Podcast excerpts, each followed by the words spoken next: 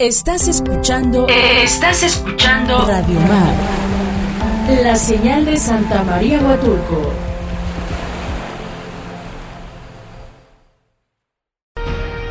La Comisión Fílmica de Huatulco presenta Cine para tus oídos y tu mente. Un espacio para la reflexión y pormenores del, mundo audiovisual.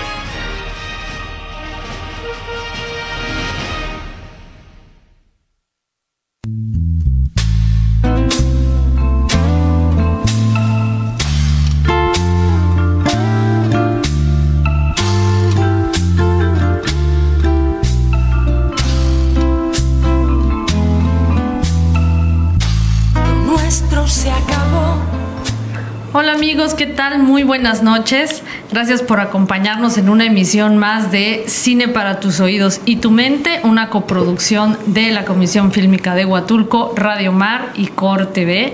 Y bueno, pues hoy es un día especial, ¿no? Aquí me acompaña mi queridísimo Mario Barro, que ya desde hace ocho días lo adoptamos y ahora ya no lo vamos a dejar ir.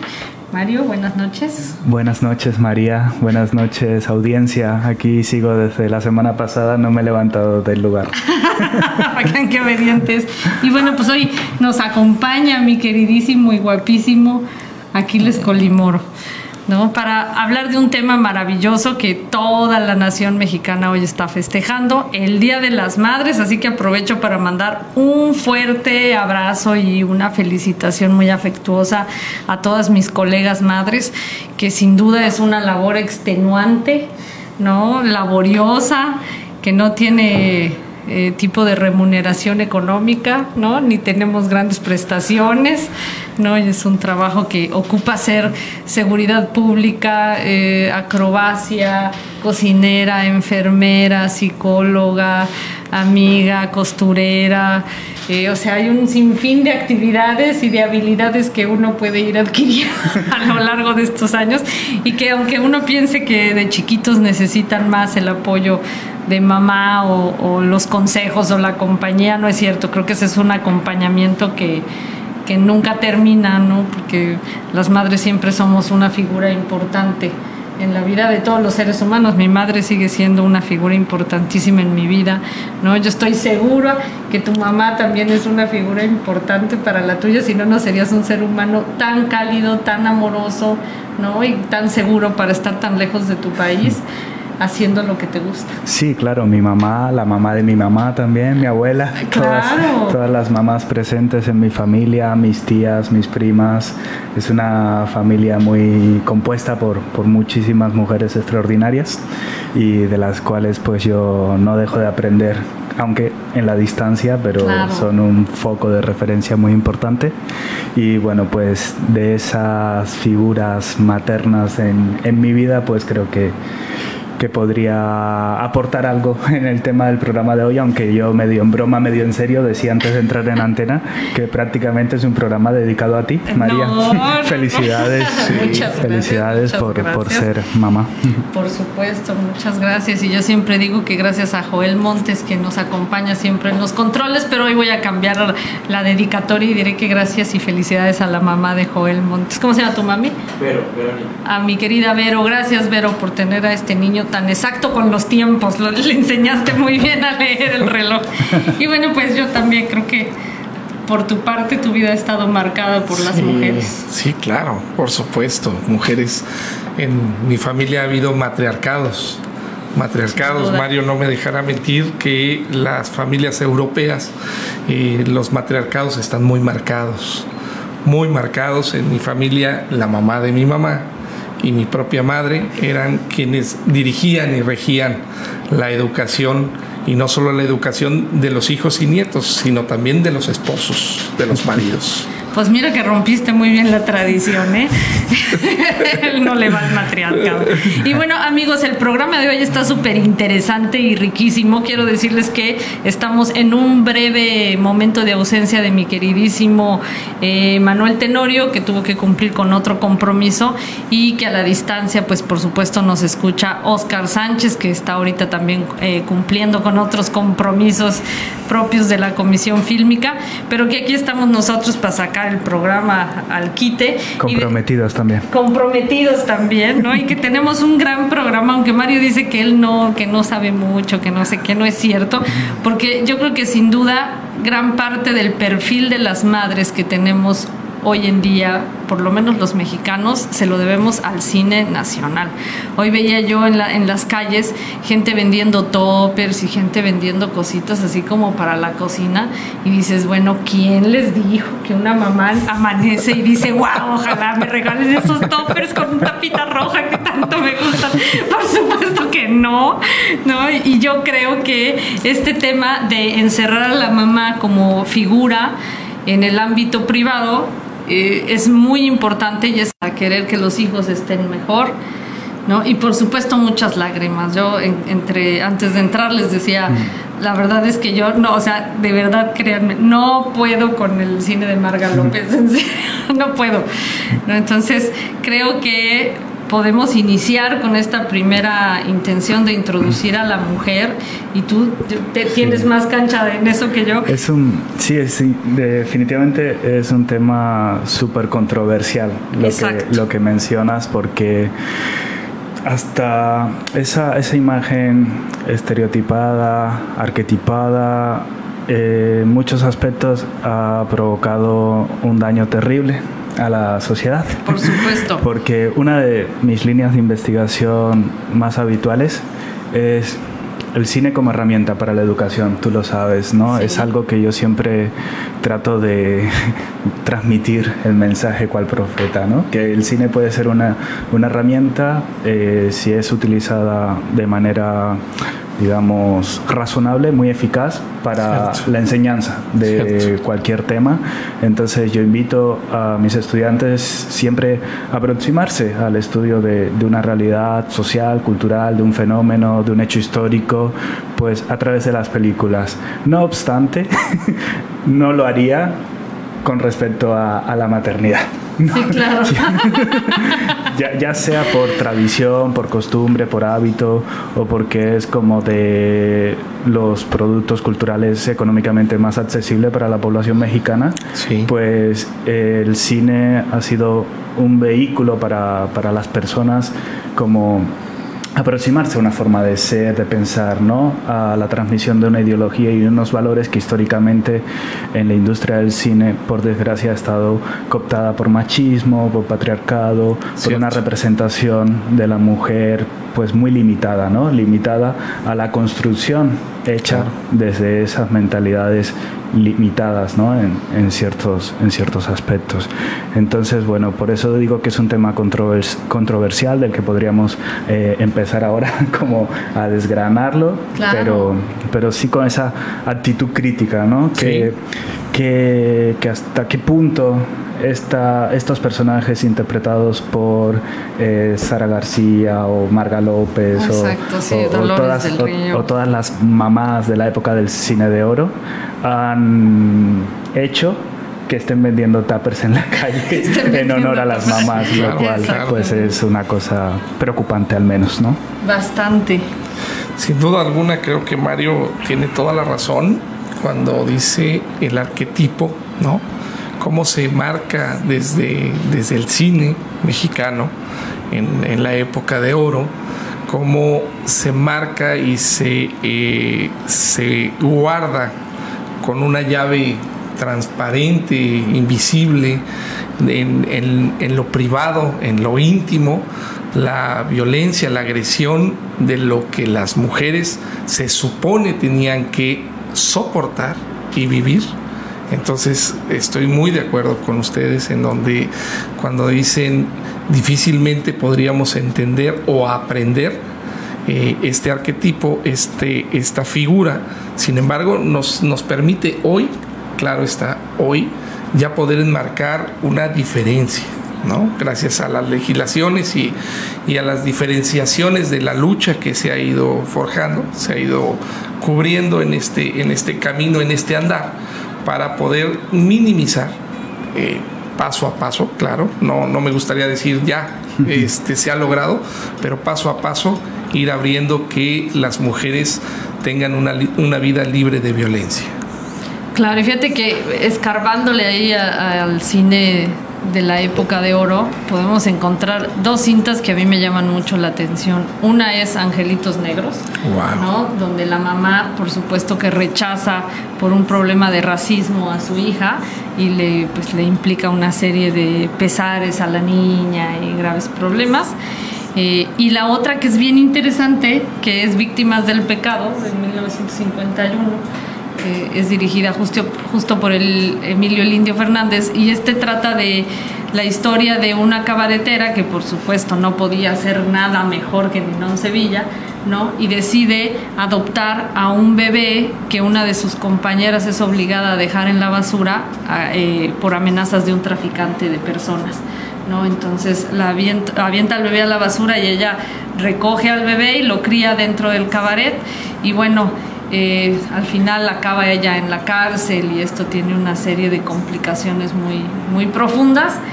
eh, justamente porque también existía un rechazo hacia una madre distinta a este arquetipo que, que estamos hablando, ¿no? Era una mujer pues diferente, ¿no? Como seguramente habrá muchas hoy en día que se dedican a ese tipo de actividades y pueden llevar también la maternidad de manera pues bastante digna, ¿no? Y honrosa.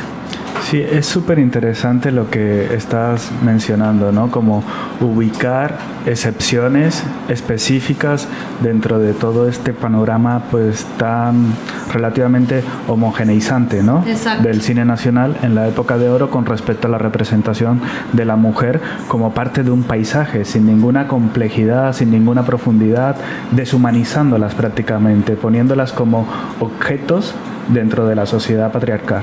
Entonces, ahí yo ubicaría como uno de los pocos puntos en donde el cine mexicano en esa época se podría diferenciar abismalmente de otras cinematografías, particularmente el cine hollywoodiense, porque en la época de oro el cine mexicano imitaba absolutamente en todo al cine hollywoodiense, Excepto- excepto en eso. Sí, por supuesto. Y bueno amigos, vamos a nuestro primer corte y recuerden nuestro número en cabina es 958-109-9916 y estamos felices de estar con ustedes en este Día de las Madres, en un programa de madres. Entonces, A toda madre. a toda madre. madre. Así que volvemos después de este corte. Amigos, estamos de vuelta este 10 de mayo en Cine para tus oídos y tu mente, aquí con una persona que no necesita este presentación porque ya sabemos que aquí nuestro licenciado Aquiles Colimoro su especialidad es justamente temas de infancia y trata de personas y con nuestro querido Mario que su especialidad es el cine, la comunicación a distancia Y el buceo. y el bueno, Eso. claro, ¿eh? ya, ya, ya, el buceo. Y entonces- dentro de poco los mezcales. y dentro de poco será todo un catador de mezcal. Todo un maestro mezcalero. Y a mediano plazo, pues un, Un aprendiz Padawan. y a mediano plazo, pues un paciente maravilloso con un hígado inigualable. Sí. Y bueno, pues para seguir con este tema tan interesante justamente de el- la importancia de la figura de la madre, como decía Mario antes de irnos al corte, es una figura que más bien aparece en el paisaje, como tú bien decías, es solamente un objeto que está ahí eh, y que no, pues no, no incluye ningún, ni siquiera cierta complejidad durante el guion, ¿no? Por ejemplo, este, recordaba yo también Corona de Lágrimas, ¿no? Que es esta de Marga López justamente, ¿no? Con Elizalde cuando pues era el tema del 68 y una madre que, bueno, el título lo dice todo, ¿no? Corona de lágrimas, o sea, la señora, la rebeldía del hijo, los problemas estudiantiles y demás, pues le causaban lágrima tras lágrima y lágrima pero no implica ninguna complejidad porque la señora desde el principio hasta el final de la película se la vive sufriendo. Hay, hay un momento que para mí es excepcional, incluso a día de hoy, y es 1950, cuando Buñuel hace Los Olvidados Ah, y Estela Inda hace el papel de la mamá de Pedro. Así es. Esta mamá tiene un papel súper a contracorriente de lo que el cine mexicano estaba construyendo en el imaginario colectivo de cómo son las mamás mexicanas. De hecho, a Buñuel en el departamento de vestuario, de maquillistas, de peluquería, le renunciaban porque decía, no, usted no puede poner a una madre mexicana haciendo eso. Claro. ¿Qué, qué hace un gachupín viniendo a México para decirnos que las mamás mexicanas no sabemos querer o no sabemos cuidar a nuestros hijos? O que ¿no? duermen en, en- en camisón delgado, ¿no? Sí, Tiene o, cierta... o tienen relaciones sexuales. Como una mamá puede Exacto. tener relaciones Por sexuales. por- y en Por Los supuesto. Olvidados, eh, Estela Inda, el personaje de la mamá de Pedro, en una escena, no se ve porque en esa época no se podía mostrar, Claro, claro. pero se deja entender clarísimamente Claro. que se acuesta con el Jaibo, el amigo de su hijo. Exactamente. Y, y hay una escena anterior a esa, que es cuando Pedro tiene una pesadilla, ¿no? Ujú, Pedro, que ve gallinas y Pedro cosas. ve gallinas, ve carne, Pedro es un niño de la calle, Sí. no ha comido en muchos días, tiene, se muere de hambre, ¿no? Y, Sí. y sueña con un trozo de carne que el Jaibo le arrebata y, y la mamá pues se lo intenta acercar pero no se lo da y, y le dice que, que lo perdone, ¿no? Pedro le pide perdón a su mamá, le dice ya voy a ser, a ser bueno, ya voy a ponerme a trabajar para que tú no, no tengas que sufrir Exacto. y ella con una sonrisa así cruel, Macabra. macabra, o sea, Sí. se, se ríe a carcajadas en la cara de su hijo, ¿no? Como Sí. una forma de, de crueldad brutal, brutal. Y en la escena esta, en donde mencionaba anteriormente que, que Buñuel nos deja ver que hay una relación sexual entre Jaibo y, y la mamá de Pedro, el diálogo que está anteriormente es cuando, cuando Jaibo le reconoce que él no conoció a su mamá, pero que la soñó y que ese sueño que tuvo con su mamá es el único momento feliz que ha tenido, Que ha tenido, en su cierto. vida, ¿no? Entonces, ¿cómo Buñuel en tan poco tiempo, porque apenas llevaba cuatro años viviendo aquí en México, pues inmediatamente capta el peso tan grande, tan importante que para la sociedad mexicana tiene el personaje materno y subvierte el, el estereotipo, lo, lo enreda y, y lo complejiza de esa manera. Tanto es así que casi le cuesta la expulsión de- De país, de México. Sí, sí. claro. Entonces para mí esa, eso es como lo que mencioné antes, ¿no? Como tratar de ir situando la excepcionalidad dentro de todo este mar de lágrimas que mencionabas antes, ¿no? Exacto, sí, es cierto. Y yo creo que es, como tú bien dices, es una imagen borrosa que tenemos, ¿no? Porque independientemente, yo creo que Los Olvidados es una película tan fuerte y yo creo que una de mis favoritas, por supuesto, porque la problemática no ha cambiado. Los niños olvidados siguen siendo olvidados de todos nosotros, por eso eh, les encanta llamar en abandono social, ¿no? Antes eran niños de la calle, ahora son en abandono social porque todos los tenemos en la calle, ¿no? Entonces, sí, es una película que a mí me gusta mucho, eh, que el único... eh, hay una escena muy fuerte al final cuando anda buscando a su hijo, ¿no? Y anda, me parece que con un burro y se ve arriba, arriba del desfiladero y pues no, no lo encuentra, que es una imagen que, que te, te transmite mucha angustia, ¿no? La de la pérdida, ¿no? Este, la culpa, a lo mejor, porque bueno, el cine nacional está plagado de culpa, ¿no? Sí, Fascina de, la de- culpa. de culpa y de otra cuestión que yo he identificado en estos personajes de maternos del cine de la época de oro, que es el chantaje emocional. Por supuesto. Claro. Es, es una Claro. oda al chantaje emocional tremendo, ¿no? Claro, Es como claro. Vamos a manipular de la manera más enredada posible, sutilmente Sí. y para lograr pues los objetivos de conducir a través de los cánones de la políticamente y socialmente correcto, ¿no? Es correcto. Sí. Creo que, creo que lo dices muy claro y muy bien cuando, cuando mencionas, eh, vuelvo, a, vuelvo a repetir, creo que sí nos, sí nos permite aprender y un poco desmenuzar el cine mexicano del el cine dorado, de los años dorados, cuando dices, bueno, desde el chantaje, ¿no? Eh, eh, cómo, cómo eso se fue transfiriendo de tiempo en tiempo y de forma en forma en, en nuestro país. Se fue filtrando y fue enseñando a las mujeres que era una de las formas, uno de los modos de conseguir el, el, educar, pero también el conseguir. Vuelvo a repetir, aunque sea reiterativo, ¿no? Conseguir lo que el objetivo era de ser gente bien, ¿no? A lo que le llamaban ser gente bien en un constructo social. Sí, claro. No, y yo creo que, por ejemplo, hay figuras, yo ah, mencionábamos hace poquito a María Félix, ¿no? Y pues por supuesto doña Bárbara, yo creo que es, o sea, era una mujer que estaba ligada al diablo, ¿no? Y la vemos mucho como estaba ligada al diablo para destruir a los hombres, pero en, en, tres, cuatro escenas muy gráficas de la película, pues también se ve su papel de madre, ¿no? Dura, ¿no? Este, una mujer que no soportaba sentimentalismos, una mujer que no soportaba llantos ni tristezas, ¿no? Entonces por eso ella no podía estar cerca de su hija porque era pues, tan sensible que no, no merecía su atención, era que a mí me gusta mucho utilizar y es que eh, el mexicano, eh, es decir, la población mexicana, iba al cine a aprender ser, a ser mexicano, ¿no? Claro, a aprender sí. cómo era ser mexicano.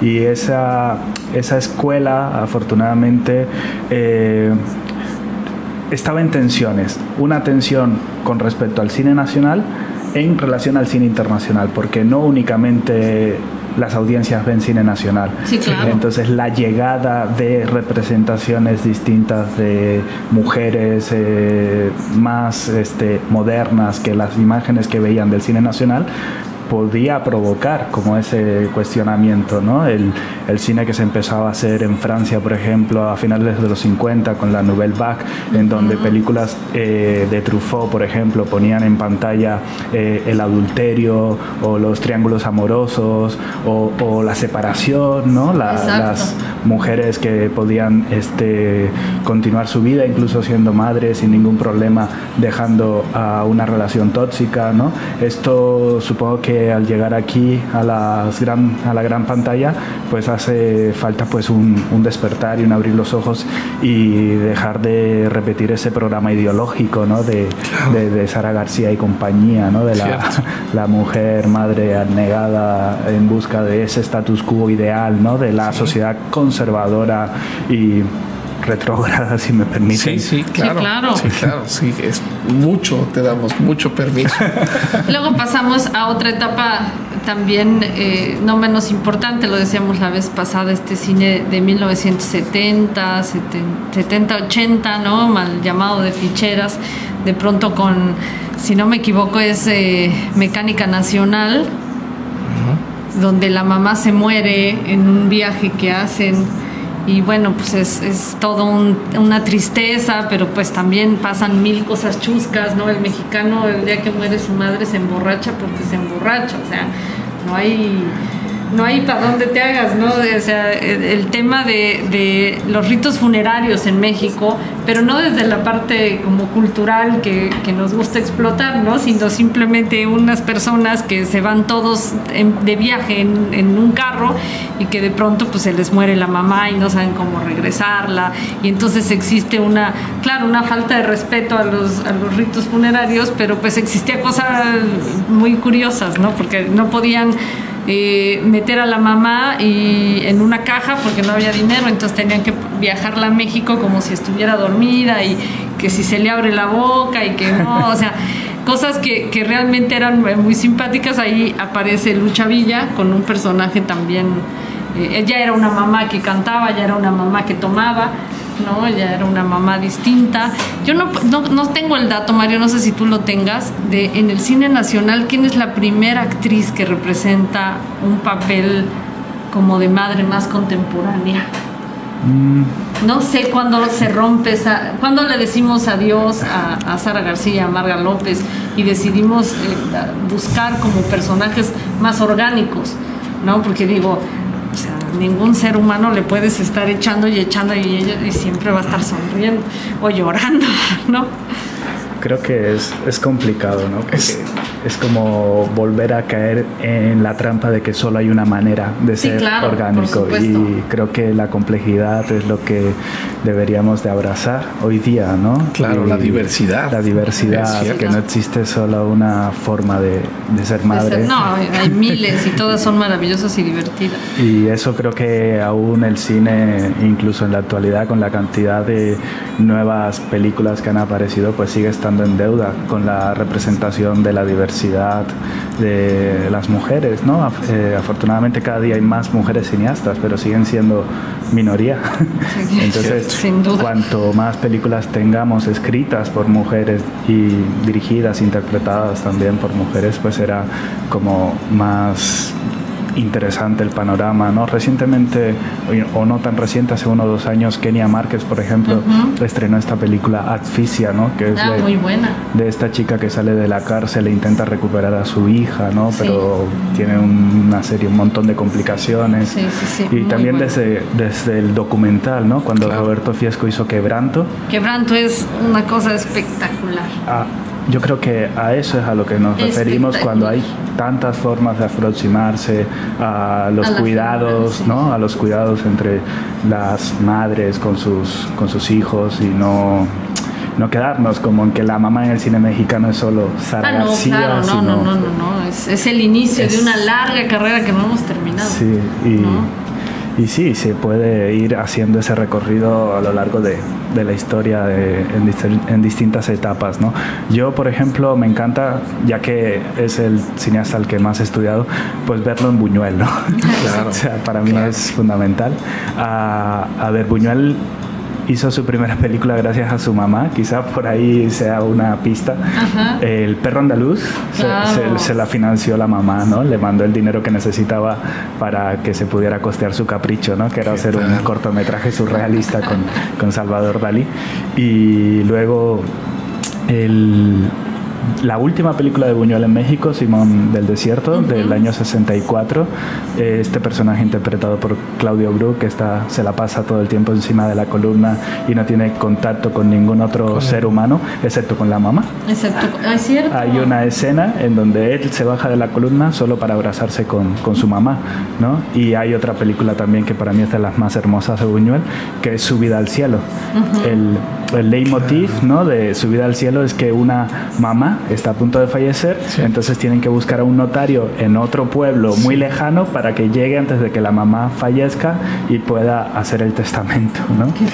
Hay películas también como por ejemplo Una mujer sin amor, que es probablemente la peor película de toda la carrera de Buñuel, pero que el personaje central es una madre. Es una madre. Una madre que eh, es descubierta por sus hijos que está teniendo un afer amoroso, es un adulterio. Sí, es Sí. un personaje complejo. Es complejo, a pesar de que la película es sumamente melodramática y está construida como de esa forma en donde lo que se busca es la, la lágrima fácil, ¿no? Hay anécdotas que he leído en, las en los libros de historia que había como promociones en los cines que en la entrada te daban un pañuelo y decía, si a la salida del cine nos lo devuelves seco, te devolvemos la entrada. No es cierto. Es cierto como que la búsqueda de que el espectador llore, ¿no? Eso yo creo que daría para una tesis de antropología. Pero ¿Por qué? Sin duda alguna. ¿Por qué sí. le gusta tanto al mexicano el lloro, el sufrimiento, el Y también llanto? se lo debemos a José Alfredo Jiménez. Amigos, vamos a ir a un corte que ya Joel se desmayó y, y volvemos después de este. Amigos, estamos de vuelta otra vez en su programa Cine para tus oídos y tu mente.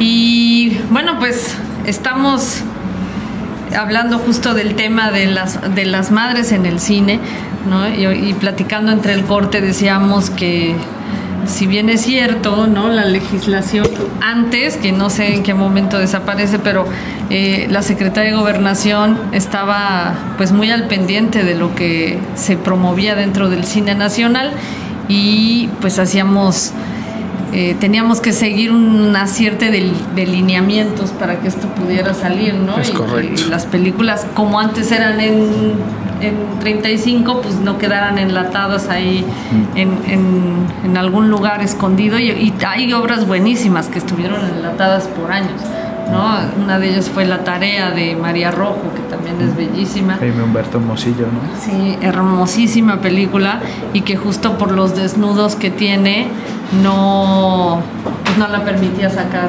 eh, gobernación. Y como tú dices, pues tal vez también tenía que ver con el tema de las eh, de lo que el México tenía que seguir como constructo social. Claro. ¿no? Sí. Sí.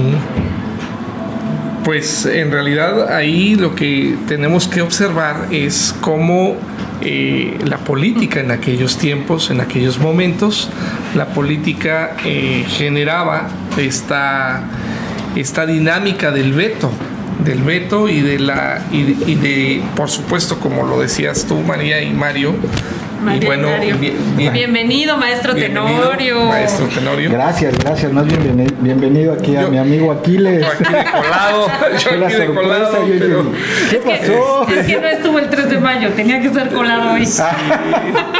Sí, tenía que hacer el colado hoy. Este, a todos los que y las que nos escuchan, el colado es un- una actividad de los albañiles y de la, la construcción, pero el colado en México es la persona que llega sin ser invitado. Y Que, yo- que- que lo mejor del colado es cuando termina el colado. Claro, Claro. cuando termine el colado es lo mejor. Y, y en este caso, como nadie me dijo que no podía venir, pues yo vine. No fui invitado, pero no me dijeron que no.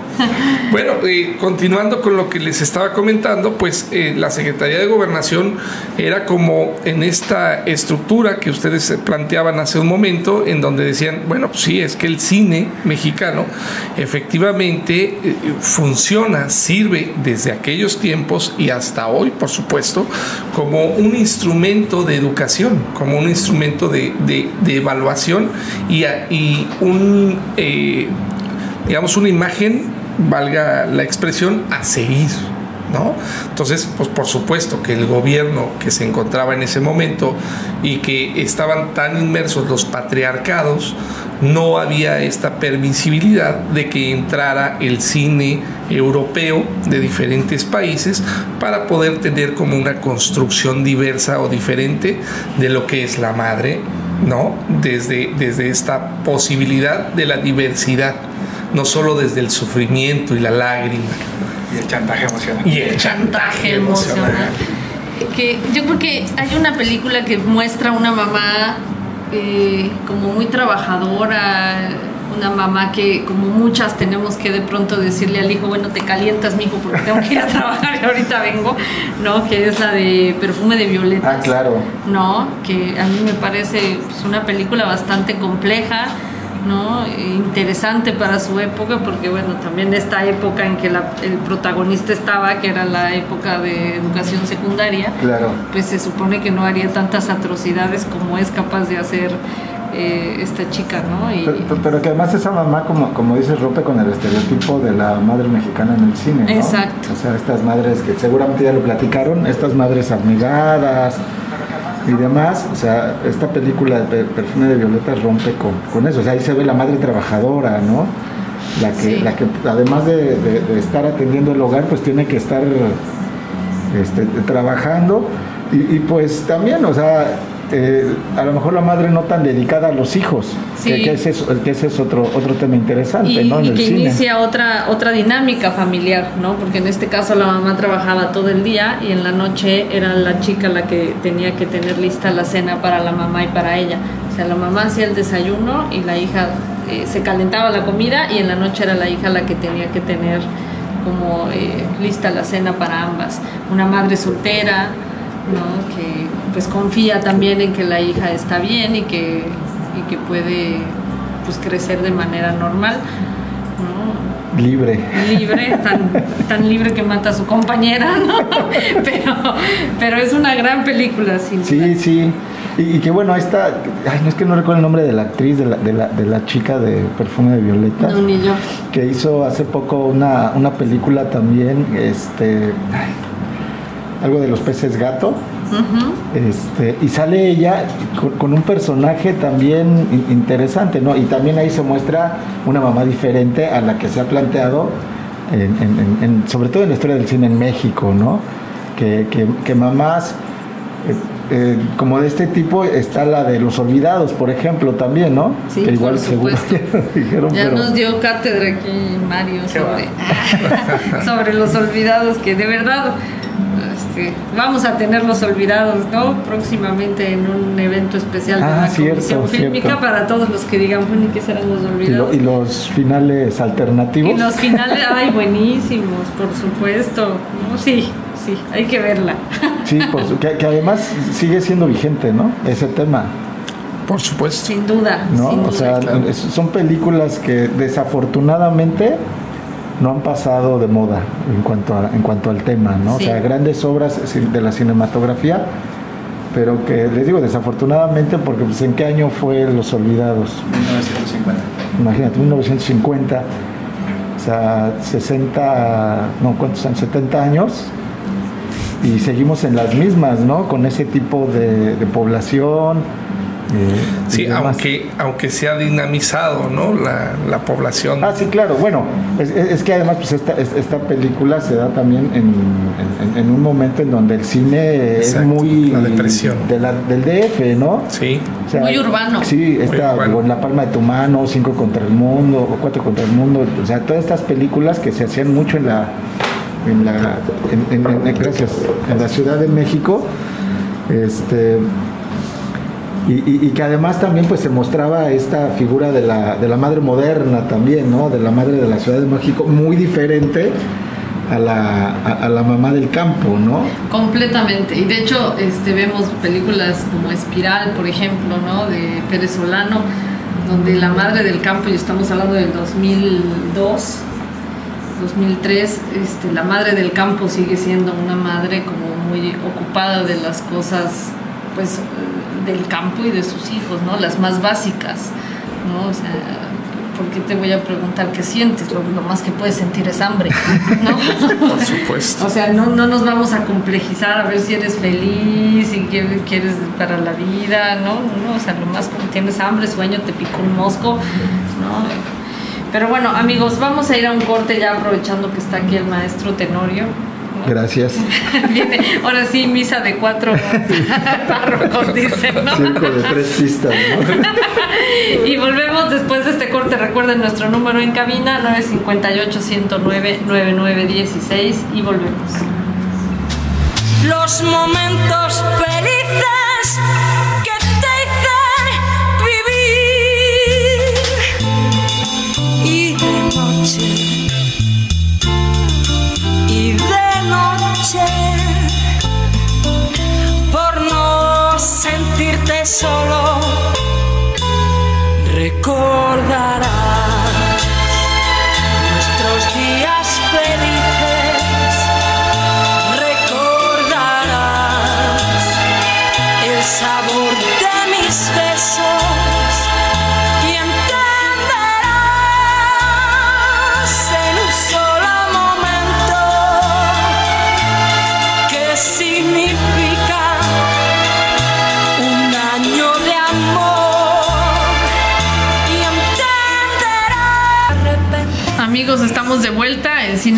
tus oídos y tu mente. Recuerden una coproducción de la Comisión Fílmica de Huatulco, eh, Radio Mar, la mejor radio que puede tener Huatulco, con todo y sus colados, licenciada Sheila, te amo. y, y Corte B. Y bueno, estamos en espera de la cápsula de nuestro queridísimo Abelardo Franco, porque anda medio lento en el internet. Pero bueno, pues aquí, aquí seguimos. Quiero mandar un saludo a nuestro amigo Sigi, que dice que un saludo a todos nosotros. Sigi va de vuelta con mucho cariño el saludo. Y bueno, pues este es nuestro último bloque, así que o, o- o le hacemos un favor a las madres o las hundimos históricamente. Si me permiten, yo quiero hacer como colado una, una felicitación a Marta, por supuesto, supuesto. la mamá de mi amigo Benjamín, hay que hacer mención.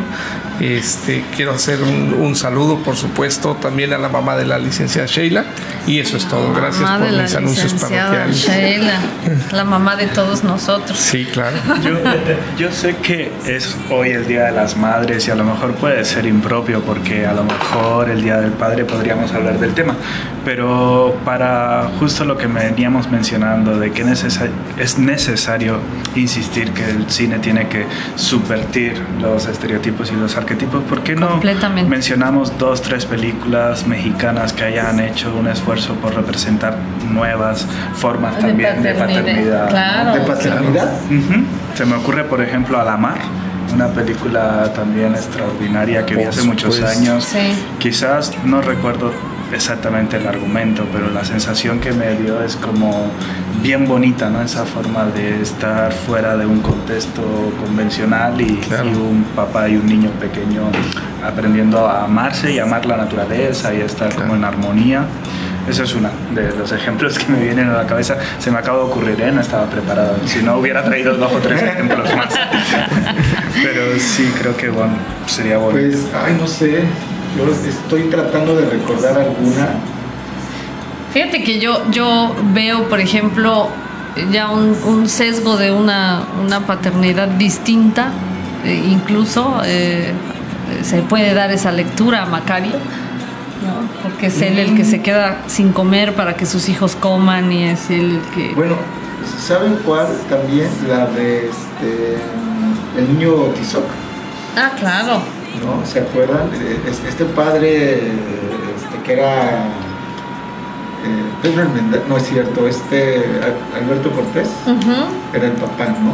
Este, un, un padre fuerte pero amoroso a su, a su forma, ¿no? También, Sí. o sea, recuerdo yo mucho la, la, la escena cuando van en, este, en, en la feria y el niño le dice, papá, quiero subirme a, a ese juego, ¿no? Que era la rueda de la fortuna. Pero pues no tenía dinero el papá, entonces Sí. agarra al, al- al niño de los, debajo de los hombros y le hace así. Le dice, ¿sentiste bonito? Sí, bueno, pues así se siente, pero más alto. Vámonos. Y el pollo que, que además el niño, no recuerdo si muere o o no en la película, pero que se, se enferma el, el niño porque el pollo que compran, no sé si es para Navidad. Sí, para este, Navidad. es- está echado a perder porque no le alcanzaba. al- Para comprar uno de Entonces, primera, sí. e- e- ese, ese sacrificio y esa eh, pues esa angustia del padre no por no este por no cumplirle lo que quiere el niño también en esta película del, del- del niño Tizox eh, que es- debe ser que de los años 60 más o menos no, no 60. recuerdo la fecha pero de los años 60 ¿no? entonces yo creo que ahí también este tipo de paternidad ¿Y sabes para la época me parece ¿Sabes cuál es otra maravillosa? Que esa, si no mal recuerdo, es como del 54, eh, Campeón sin Corona con David Silva, Ah, claro. ¿no? Este boxeador que tiene que ser boxeador para mantener a su hijo, ¿no? Que es un niño pequeño que le sirve de todo, ¿no? Es, es este su sparring, su compañero, su amigo. Y yo creo que también un tema muy dulce, ¿no? Son algunas películas que hizo Cantinflas, Eso donde siempre bien, sale sí, claro. con algún niño, ¿no? En esta... Pe- Pero sabes que yo, o sea, a- hablando de, de esto de romper con los estereotipos o los arquetipos, me parece que el cine cómico eh, lo hizo, ¿no? Pero no sé si, si precisamente lo- por mostrar la comicidad ya se tomaba menos en serio, porque eh, Tintán tiene una película también, un par de películas donde él aparece de, de- de papá y que tiene, se hace cargo de un, un hijo, y a veces que ni siquiera sus hijos los, los, los adoptaba. Viruta y Capulina Ah, claro. también tienen, tienen, tienen otra, otra película, o por ejemplo... Imitando un poco lo de Chaplin, ¿no? Sí, claro, ándale, la de Kid, ¿no? Ajá, Sí, por exactamente. Supuesto, por supuesto. Sí, Y, sí, sí. este, Y, y bueno, regresando un poquito a lo de, a lo de, la, de la mamá también, o sea, en, esa, en esos años de la época de oro, donde eran las madres abnegadas y demás, no sé si recuerdan el papel de, de, de- mamá que hacía esta señora, ay, no recuerdo cómo nombre, de mamá nos quita los novios. Ah, claro, de, sí, esta sí, sí. película que a mí me encantaba esa El actriz. no me parece. Y en la película de Pedro Infante también, que era una mamá toda de como este, desquiciada, ¿no? Que, En la- en que Escuela de Vagabundos, claro, sí. O sea, igual como que se rompía con ese estereotipo o arquetipo de la madre abnegada y demás, pero tenía que ser desde el punto de vista cómico, ¿no? Claro. Para que no fuera tan... En ocasiones porque la comedia se puede prestar también para la burla. Sí, sí, No lo haces supuesto. de un modo respetuoso, sino Sí. como burlándote de aquellos que son los diferentes, ¿no? Sí, Exacto. pero, a lo mejor es como también para que no se tome muy en serio, ¿no?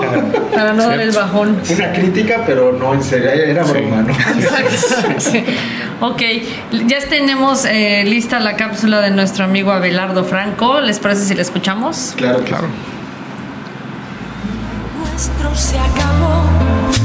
Amigos, ¿cómo están? Mi nombre es Abelardo Franco y en el marco del Día de las Madres les voy a contar un poco de las mamás mexicanas en cinco clásicas del cine nacional, cada una con referentes sociales distintos y aunque todas son películas que pertenecen a distintas épocas, las madres mexicanas conservan su esencia a través de los años y en estos filmes las retratan como cabezas de familia, trabajadoras y amigas.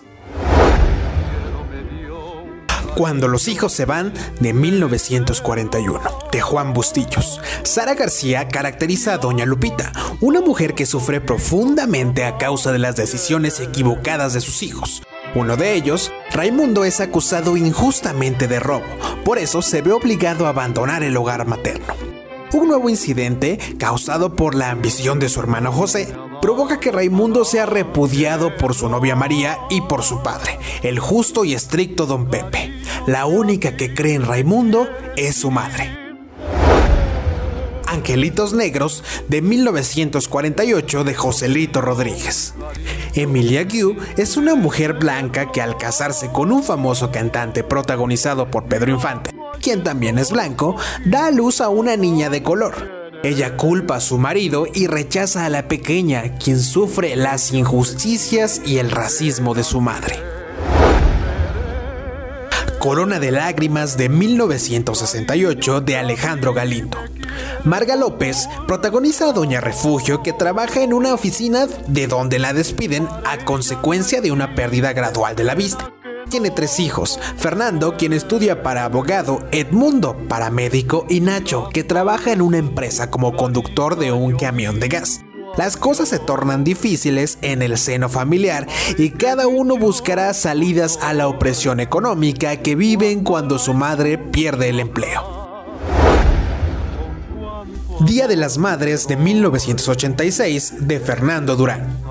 Evita Muñoz Chachita es la figura central de la película mexicana que relata la historia de una familia típica que festeja a la reina de la casa en su día, echando la casa por la ventana.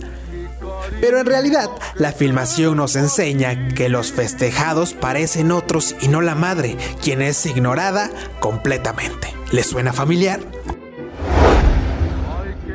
Lola de 1989 de María Novaro. Leticia Huijara es Lola, una madre que enfrenta la lucha diaria por sobrevivir y sacar adelante a su pequeña hija. Se trata de una joven vendedora de ropa en un tianguis. El constante ir y venir de su pareja provoca una crisis en el frágil equilibrio emocional de la joven.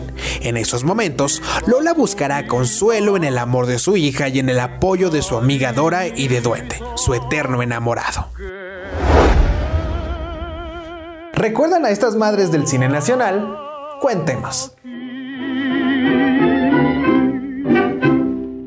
Amigos, estamos de vuelta y de salida.